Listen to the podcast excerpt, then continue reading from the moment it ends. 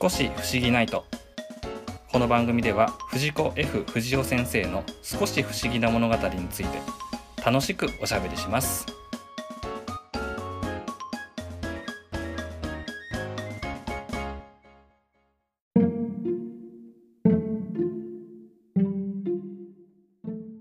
はい皆さんこんばんはゆうすけですサッパです。よろしくお願いいたしますお願いします。サッパーさんはい。えっとね知ってますか？宇宙ってねはい。空気がないんですよ、え、知ってます？知ってますよ？はいえ、はい。急ですね。それからね、あのね、無重力でね、体がふわふわ浮くらしい。知ってますよ？え？はい。いや、僕ね、ちっちゃい時とかに結構ね、漫画とか、なんか映画とかでよく見てたから、はいはいはいはい。なんか誰に教えられたわけでもなくこういうのを知っててね。まあ皆さん一緒だと思うんですけど。うんうんうんなので、ね、夜になったらこのね、空に星が浮かんでて、それは実は宇宙っていうものだっていうことも、あの、まあ知ってたわけですよ。物心ついたと同じぐらいかな。うん。はいはいはいはい。まあ、そんな感じでですね、今日はですね、えっと、はいゲストの方に来ていただいております。はい。宇宙の話を冒頭でさせていただいたんですけども、はい。じゃあゲストの方に登場していただきましょうか。ポッドキャスト番組、佐々木亮の宇宙話を配信されてます。佐々木亮さんです。よろしくお願いいたします。よろしくお願いしまおす。願いします。はい、よろしくお願いします。いや ようやく遊びに来れました。はい、いらっしゃいませ。いらっしゃいませ。いや、光栄です。三、三人目ぐらいですよね、ゲスト。そうそうそう、3人目ですね、ゲストさんは。うんうんうん。いやーありがたいです。ありがとうございます。呼んでいただいて。いえいえいえ。あの、りょうさんはね、前に、あの、少し不思議ナイトとはちょっと別枠なんですけども、月一という番組を僕がやってた時にゲストに来ていただいたこともありまして、うん。ね、その縁でちょっとね、仲良くならせていただいたんですけど。いやー本当にありがとうございます。あれが、あれなかったら多分僕、ポッドキャストこんなに続けてられないと思うんで、めちゃめちゃ感謝してます。いやいやいやいや、そんな。いや、だってそう、これ多分僕何回も話してる気がするんですけど、はい。このお声かけいただいた時、うんうん。僕多分、うん、どんぐらいだろう。週に、毎日配信してても100回聞かれるかとか、そのぐらいの時だったかな、うんなので、なんかこう、聞いてる人がいるんだっていうのを一番最初に実感させてくれたのゆうすけさんぐらいの 感じなので、本当に感謝してます。いやー、いやもうこちらこそ。今ね、あの、りょうさん言ってくださったんですけども、このね、佐々木りょうの宇宙話は、なんと、ね、毎日配信をしているという。やっております。いや、それで僕、言ったら、この毎日宇宙の話が聞けるっていうので、ね、短い話しながらもね、こう、ワントピックまとめてたりとかしてはったんで、うん本当にこう、習慣的にね、こう聞くようになって、すごくね、宇宙ってあるんやなって当たり前のことを毎日考えながら 過ごすようになりましたね。いや、本当にありがたいですよ。すごい、あの、毎日やろうって良くなりましたよね。いや、でもそれはめちゃくちゃ思いますね。うんうん。あ まあ、まあでも編集してないですからね。あこう、喋るだけだし、もうなんなら合間も切らずに、その日の調子がまんま出るような配信の仕方をしてるんで、だからまあいい意味でも悪い意味でも、そういうクオリティでやってるから、まあどうにかなってるかなっていうところはありますよね。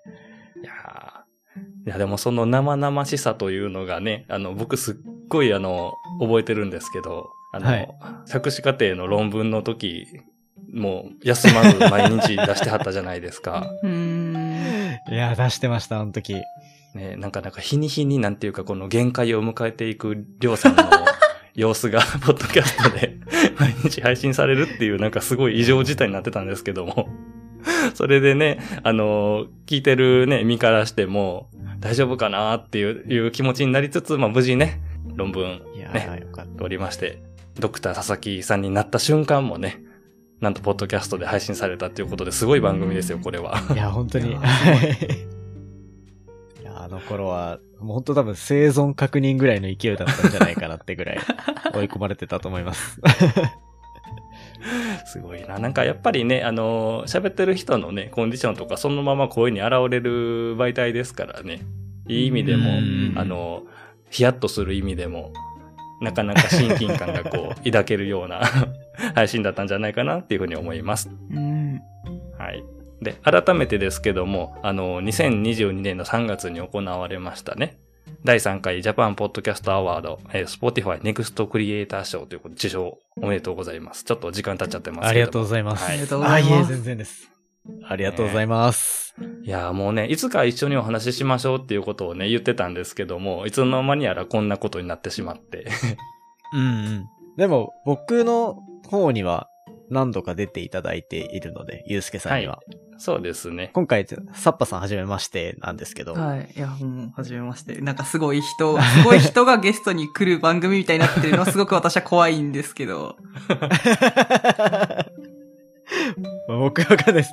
過去の方に比べたらちょっと見劣りしちゃうかもしれないですけど。いやいやいやいやもう でね、あのー来ていただくにあたってね、うちあのー漫画のことをテーマにもう特化して喋ってるような番組なんで、うんはい。まあ、それに沿ったような話がせっかくならできたらなと思ってちょっと考えてきてたんですけどもお、まあ冒頭僕がいつもあんなわざとらしい感じで喋ってるんですが、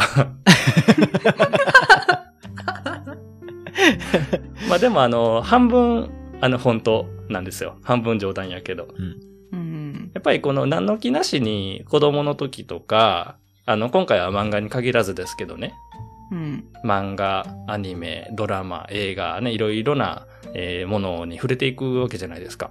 ううん。うん。うん。うん。そうですね。若ければ若いほど、こうスポンジのようにいろんな知識をね、吸収していくっていうのもあるので、なんかその時に、よっしゃ、この絵について調べるぞみたいなテンションで見てなくても、漫画に出てきたこの、あの一節とかがすごく残ってたりとかして、後々ね、役に立ったわ、みたいなことがあったりとか、うん。うん。勉強をした時に、あ、これ、あの時に、こう、一回見たな、みたいな思い出したりとかするようなことが結構多くてですね。うん、あると思いますね。そうそうそう。で、りょうさんの方のね、配信で何回かお聞きしたんですけど、りょうさんも宇宙っていうものに興味を示したのが、きっかけがね、そういう漫画だったっていうふうに、ちょっと聞いたんですけども、うんちょっとそういった話をお聞きしてもいいですか？はい。僕はそうですね。まず、コンテンツ何だったかって言ったら、多分宇宙兄弟が一番うん。ドンピシャで影響を受けたかなって思う作品ですね。で、でもただ僕の場合は、その、なんだ、ちっちゃい頃、さっきの話みたいに、ちっちゃい頃に見てたコンテンツから宇宙興味持ったっていうよりは、はい。こう、宇宙兄弟も多分大学生になってから見始めてますし、ううなんならちっちゃい頃別に宇宙少年だったとかっていう、そんな背景も実はあんまりなくて。なんか宇宙一筋で来てそうな雰囲気こんなにあるのに。いや、もう、そうなんです。全然なんですよね。なので、こう、こう宇宙兄弟でなんとなくこう宇宙に興味を持ち始めて、で、そのタイミングでなんかまあ大学で進路を決めなきゃいけないみたいなタイミングで、こう、宇宙の研究室が一番面白そうだなっていうような、なんかこうタイミング、そのタイミングでちょうどハマってるコンテンツに宇宙があったとか、そういうぐらいの感覚が強いですね、僕の中では。おーうん。結構なんか進路っていうタイミングで出会ったっていうのがね、決め手な感じしたけど、まあ、タイミング良かったっちゃ良かったですよね、それ聞いたら。そうですね。確かに、あのタイミングで読んでなかったら、もしかしたら違う道を選んでた可能性もありますようね。ん。なんか今のりょうさんの姿を見て、このエピソードを聞くと、うん。出会ってくれてよかったとさえ思うぐらいな。いや、本当宇宙兄弟様々ですよね。えー結構その漫画でこう触れて、で、そこから本格的にまあ勉強とかしはるわけじゃないですか。うんそうですね。うんあの、こういう僕もすごい経験あるんですけども、あ、これって漫画の通りやったんや、みたいなところと、あ、ここはフィクションだったんだなって気づく瞬間とか結構あったりしません？ありますあります。ね。それこそ、うん。いや、宇宙兄弟は、僕多分勉強していけばしていくほど、めっちゃリアルに再現してるなというか、取材とか多分すごいんだろうなって思う部分が多くて、はいはいはいはい。で、まあなんか、多分結構いろ、本当に多分取材を重ねられてるんだなっていう印象があるのは、うんと、あれって、スタートしたタイミングだと、ちょっと未来の話を描いていたんですけど、うんうんうんもう多分、まあ漫画の経過時間ってまあ比較的遅いじゃないですか。そうですね。でうん今多分ほとんど追いついてきてるぐらいの物語のスタートの日にちと重なってくるぐらいの感じになっていて、はいはいはいはい。で、そうなってくると、ちょっと未来を描いてたはずの、例えば天文の技術だったりとかっていうのが、意外とそのまま反映されてるなっていう、反映されてるというか、ちゃんと予測できてる部分ってあるんだなとか、おー、これすごいですね。そう。だから、なんか、勉強していって逆に違和感を覚えるっていうよりは、うんうん。わ、すごいな、やっぱちゃんと調べてんだなっていう関心度合いが強まった方が僕は強かったですね。はあすごい。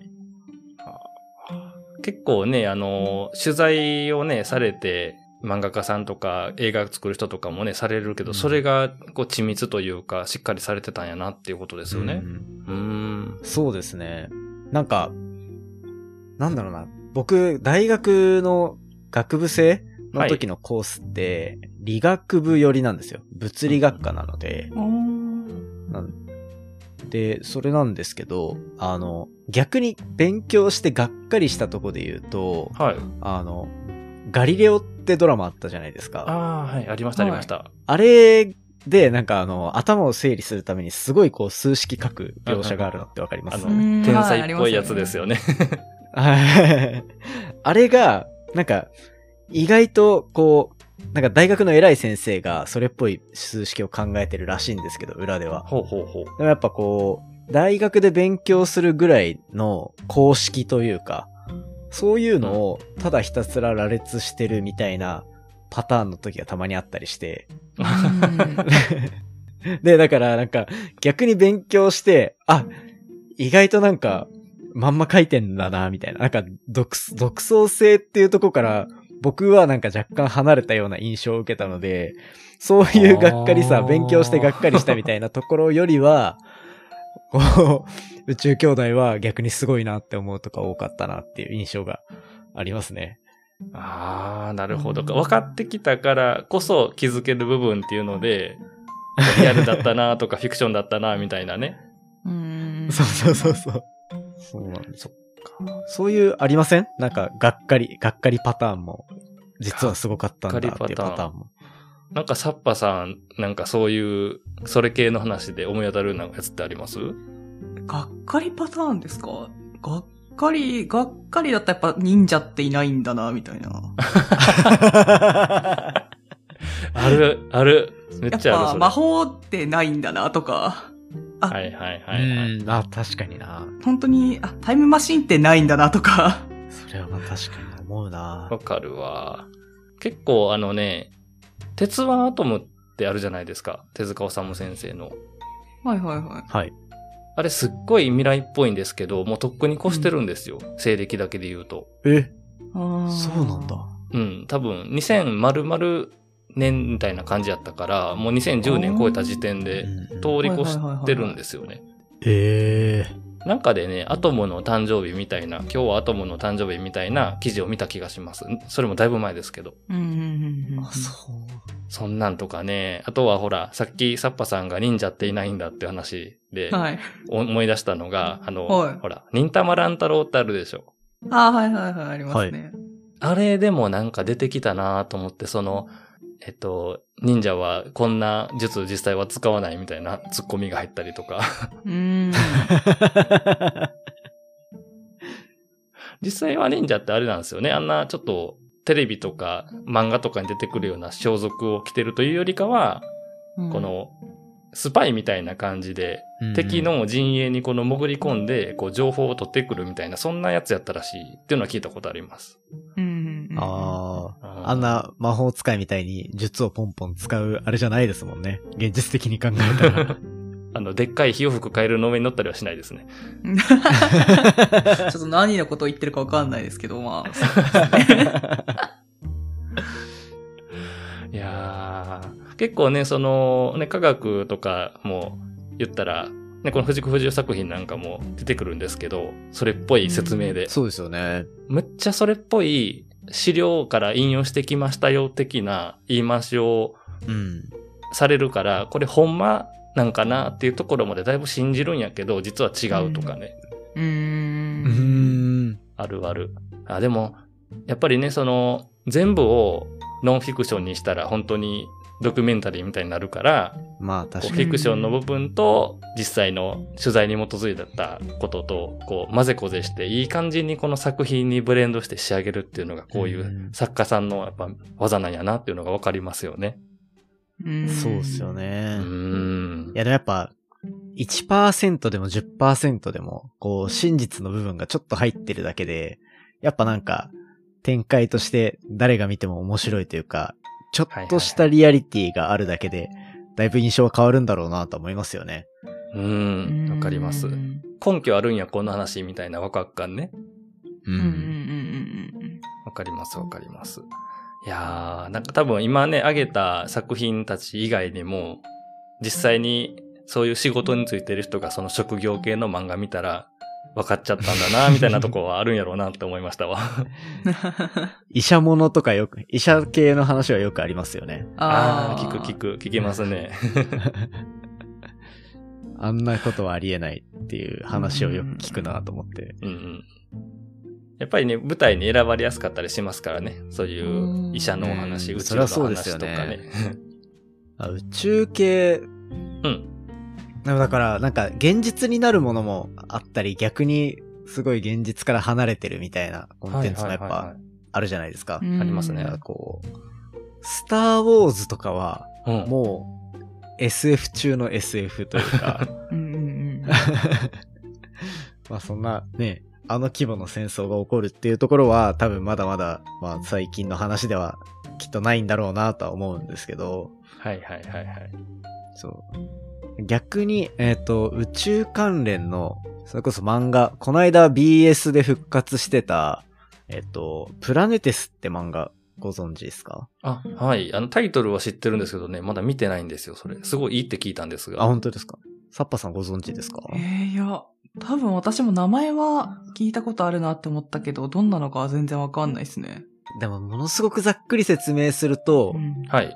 まあもう結構人間が宇宙進出とかできてて、こう月とかにも住んでる人がいるみたいな時代の設定で、そんな中でまあこう宇宙空間で、あの、活躍する人も増えてきてて、その中の一つの職業として、宇宙デブリの、まあ宇宙ゴミの掃除屋さんっていう設定でう、ん。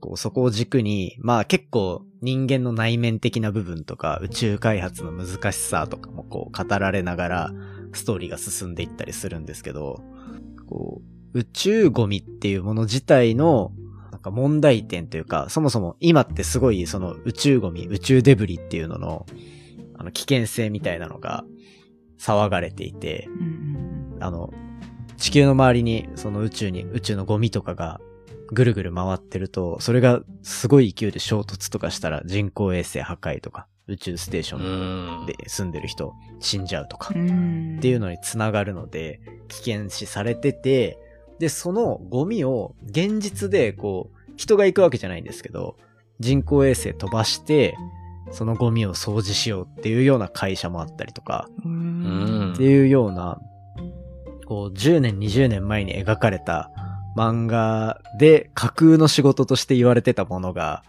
こう今実際に形になってるみたいな話とかも結構あったりするんで、宇宙関連はどこで現実が追いついてくるのかっていうのは結構面白いポイントの一つなんじゃないかなと思いますね。うわあ、それ面白いですね。うん。実際にね、人間が暮らすってなってきたら、我々の今してる暮らしと何ら変わらない役割が、ね、一通り揃ってないと成り立たないですもんね、生活って。うんうんゴミを出す人もいれば、回収する人もいるだろうし、なんか、そう。宇宙とかってやっぱり憧れというか、これから宇宙進出していくぞみたいな時に宇宙を舞台にした作品ってものすごい流行したからいっぱいできてると思うんですけど、そうですうね。んなんか、まだ実現してないからこそ、未知やからこそ、こんな世界あったらいいなっていう風に書いてたものに、実際に開発する人がこう習っていってるというか、そういう流れもありそうで、ワクワクしますね。いや、きっとそうですよね。SF で見たことあるなんとなくのこう、既視感が多分頭に残った上で、アイデアとかってきっと出てくるじゃないですか。はいはいはいはい。うんうんうんうんそう。だから、どういうコンテンツに触れたかってなってくると、やっぱ SF が現実になり得る世界ですもんね。技術がついてきてう。んうんそれこそね、子供の頃に見たあれが現実になったらいいのにみたいな、うんね、感情がきっと育っていくような、あの、心の動きもあるんじゃないかなと思いましたね。うん。うんそうですね。で、僕ね、あの、この話をするときに、もうこれは頭をよぎったぐらいなんで、そんなに根拠があったりとかいう話では全くないんですけど、はい。まあ、あの、りょうさんは、こう、音声配信っていうことで、ポッドキャストを、まあ、選ばれた経緯ってあるんですよね。あの。ブログはいとかもつけてらして、僕もそれ読んでて、音声配信で宇宙のこと広めるんやったら、ここが一番良かったみたいなことをね、書いてらっしゃったこともあるんですけど、はい。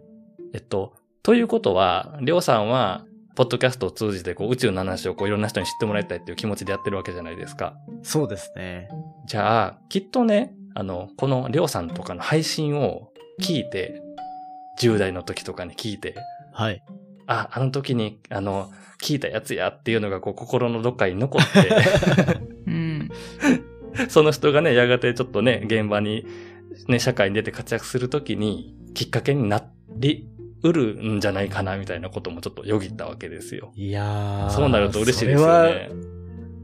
それは、それめちゃめちゃロマンありますよね。ね確かに確かに。ね、僕もね、この番組やってるんですけど、うんやっぱりいろんな世の中にこういう素敵な作品があるんですよっていうのを知ってもらいたくてやってるんやけど、うん。まあ、性質上、話をして、こうアップロードしたら世界のどっからでも聞けるわけで、で、かつ誰が聞いてるかまではもう追えないわけじゃないですか。うんうんそうですね。そうそのあたりが割と見知らぬどっかの人にちょっと心に引っかかっててくれたら嬉しいな、みたいなロマンは僕常々感じてて。いや、うんそれはありますよねう。ーん。僕、この番組は、あれですね、結構、あの、ドラえもん幼稚園、小学校ぐらいの時結構見てたんで、はいはいはい、なんかはい。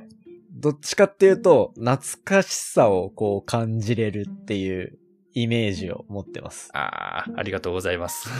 うんそう、そうですね。そこの意味合いが僕の中では強いですかね。ああ。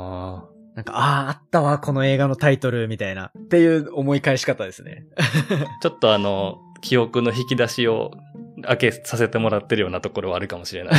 そんな感じはめちゃめちゃありますね。そう、だから、りょうさんのお話で宇宙ゴミの話とかもね、宇宙話でされてて、はい。それは言ったら研究されてて知ってるから事実として今あるわけじゃないですか。宇宙にいろんなものが飛んでるって。はい。じゃあ、うんうん。じゃああの映画とかあのシーンでこの宇宙を遊泳してたプールのように泳いでたあのシーンはむきっと無理なんだろうなとか、いろいろ知っていくわけですよね。そうですね。うーん。なんでね、どっかでね、あの、きっと、りょうさんの配信を聞いて、宇宙のことを好きになりましたっていう人が出てくるんじゃないかあなそれはって今回思ってます。理想ですね。今は多分、なんか、宇宙を好きな人が集まってくる場所みたいな。雰囲気になってるのかなって個人的には思ってて、んでもまあ、もうちょっとこう、認知度が高くなってきたら、宇宙をここから興味持ちましたっていう人も本当に出てきてくれるんだろうなと思ってるんで、なんか次のステップとして目指したいですね、そこは。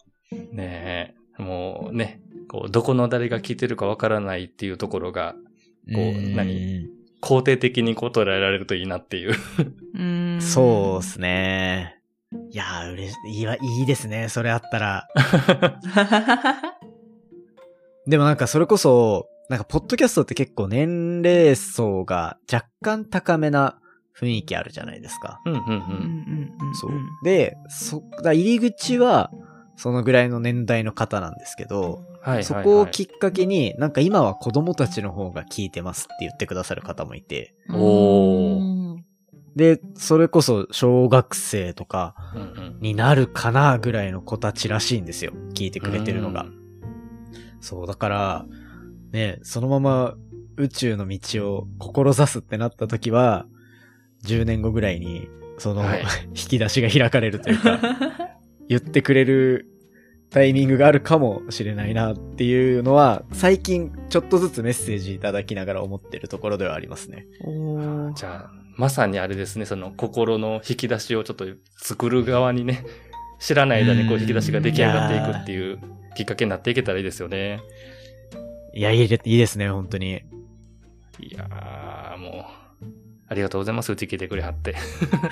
い やいやいやいやいや。ありがとうございます。でもなんかこう、独占配信に切り替わってから多分、うん聞いてくださる方の層は確実に変わるんだろうなと思ってるんで、まあこれもまあ、今今までいろいろやってきたポッドキャストのテストの一つだと思って、こっから結構頑張っていこうかなと。また、一年半経ちましたけど、こう新規一点頑張ろうかなってところですね。いや、もうこれからも応援しております。頑張ってください。ありがとうございます。魅力ながら応援してますんで。いや、もう本当にきっかけをいただいてありがとうございます。いえいえ。じゃあ、あの、今ね、りょうさんの方から、あの、独占配信って話も出てましたけども、改めて、あの、ご本人の方から、はい。ご自身の番組の紹介であったりとか、うんポッドキャスト以外にも何か活躍されてるような場所があったら、聞いてくださってる皆さんにお願いしてよろしいでしょうか？ありがとうございます。はい。はい、ありがとうございます。えっと、1日10分宇宙時間っていうのをテーマに、まあ、最新の天文の研究だったり宇宙ビジネスの話っていうのを話す、ポッドキャストチャンネル、佐々木亮の宇宙話っていうものを、えっと、毎日配信しております。で、今はですね、えっと、Spotify っていう、まあ、アプリの独占配信っていう形に、あの、切り替わっているので、もしよければ、こう、そこを軸に聞いていただけたらな、というふうに思ってます。で、そうですね、最近は、ちょ、いろいろやりすぎてて、正直、どこを ピックアップすればいいかわかんなくて、本業はデータサイエンティストっていうなんかデータ分析の仕事をしてて、はい。で、それを大学で教えるっていう、まあ大学の非常勤講師みたいな仕事もしていて、で、まあもちろん宇宙の研究もやりつつ、宇宙、宇宙系のスタートアップで、なんかこう新しいプロジェクト立てて、今ガンガン月の開発目指して頑張ってるみたいなところもあったりっていうところで、で、Spotify でポッドキャスト配信してっていうもう、あの、寝る暇もなく働きまくってる感じなので、どっか引っかかったら聞きに来てください。ありがとうございます。りょうさん自身のね、あの、近況報告なんかも、音声配信の中にね、入れてはるので、うん。あの、本題とは別にね、こう、りょうさんってこんな人なんだっていうのが知れて親しみ深いですよね。賛否両論のやつですね。ゆうすけさんはそう言っていただけるんですけど、あの、アップルはいポッドキャストとかで、アンチが現れるときは大体あそこを疲れるんですよね。うる、もうなんか、うるさい。いやー、なかなかこう、生々しい反応の話までしていただけるとは。いやー、本当にそうなんですよ。なのでまあ、そこも僕、まあいろいろやってる部分は、基本宇宙のことばっか話すんですけど、まあいろいろやってるから、どうせだったらなんか、ね、あの、普段の話もちょっと聞いてほしいなっていう、ちょっと自分勝手なというか、自分本位な時間になってるので、まあそこも楽しんでもらえればとは思ってます。結構ね、ポッドキャストを通してね、こう、実験的にいろいろされてるみたいな側面もあるので、うんうん。なんかね、いろいろやってみてどうかな、こうかなっていうところもね、この音声発信の中で語られてるので、個人的にそこもすごく、あの、面白く聞かせていただいてます。ありがとうございます。そうですね。いやもうチャレンジを途絶えさせたら、僕のチャンネルは終わりだと思ってるんで、攻めの姿勢でこれからも頑張っていきます。じゃあ、あの、たまには、うちみたいな、あの、ゆるーく聞ける番組のところに 来てください。心が落ち着けるところに来てください。いや、本当に、いや、もう、僕のチャンネルのハッシュタグを生み出したゆうすけさんのためだったらもう何回でも来るんで、いつでもお声かけください。恐縮でございます。はい。じゃあ、えっと、しばらく、えっと、お話ししてきたんですけども、今回のエピソードはこの辺りで終わっていこうかなというふうに思っております。はい。はい。はい。で、えっと、次のエピソードではですね、せっかくね、あの、りょうさんに来ていただいてるということで、私の方からこう宇宙にまつわるお話を一つね、紹介できたらというふうに思っておりますので、ぜひちょっと楽しみにしていてください。めちゃめちゃ楽しみに、今日楽しみに来てま、来たんで、それを。はい。では、えっと、今回の少し不思議ないと終わっていこうと思います。皆さん次のお話でお会いしましょう。さようなら。またねー。さようなら。